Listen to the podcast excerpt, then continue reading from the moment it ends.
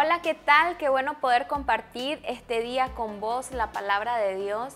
Y quiero que podamos poner atención a lo que Dios quiere hablarnos en este día en específico para nuestra vida.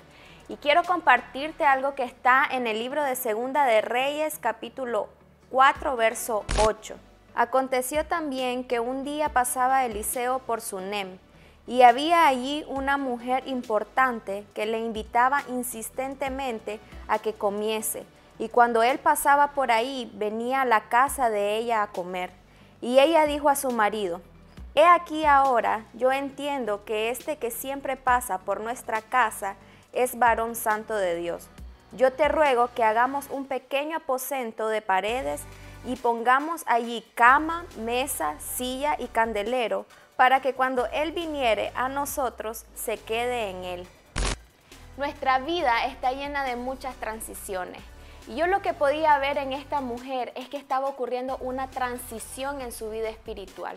Ella estaba reconociendo lo que este profeta cargaba y la bendición que traía a su hogar cuando él entraba a su casa.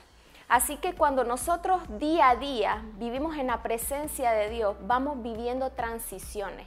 Así es cuando conocemos del Señor. Nuestra intimidad se convierte en un proceso donde cada día va creciendo o va menguando. Y es importante que nosotros llevemos nuestra vida de intimidad a otro nivel. Y me gusta que esta mujer menciona utensilios que debía de poner en el cuarto donde este profeta iba a habitar.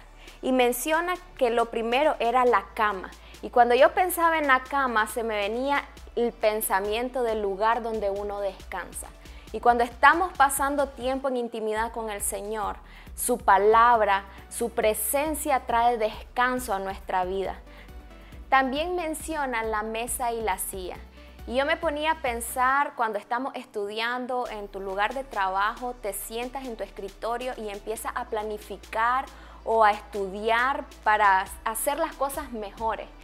Cuando nosotros venimos a la presencia de Dios y tomamos su palabra y nos ponemos a estudiar de ella, se nos es revelado el éxito, se nos es revelado la visión del Señor para nuestra vida y lo que Él quiere hacer.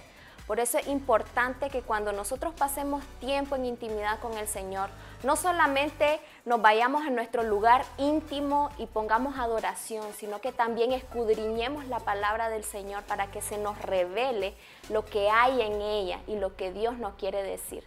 También habla acerca del candelero. Y me gustó mucho esto porque el candelero lo que hace es traer luz. Donde hay oscuridad, trae luz. Y la palabra de Dios trae luz a nuestra vida y nos enseña el camino por el cual debemos de seguir. Y en Salmos capítulo 119, el verso 105 dice, Lámpara es a mis pies tu palabra y lumbrera a mi camino. Así que no podemos dejar a un lado la palabra del Señor, porque esta es la que nos va a direccionar y nos va a instruir por cuál camino debemos de seguir.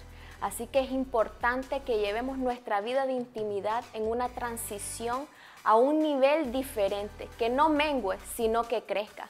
Porque eso es lo que sucede cuando vamos caminando día a día en su palabra, en su conocimiento. Puede menguar o puede aumentar. Así que no te quedes con lo poco, búscalo mucho. Busca de la presencia del Señor en el lugar más íntimo. Escribe aquello que Él te está hablando para el hoy de tu vida y camina en la palabra del Señor. Que Dios te bendiga.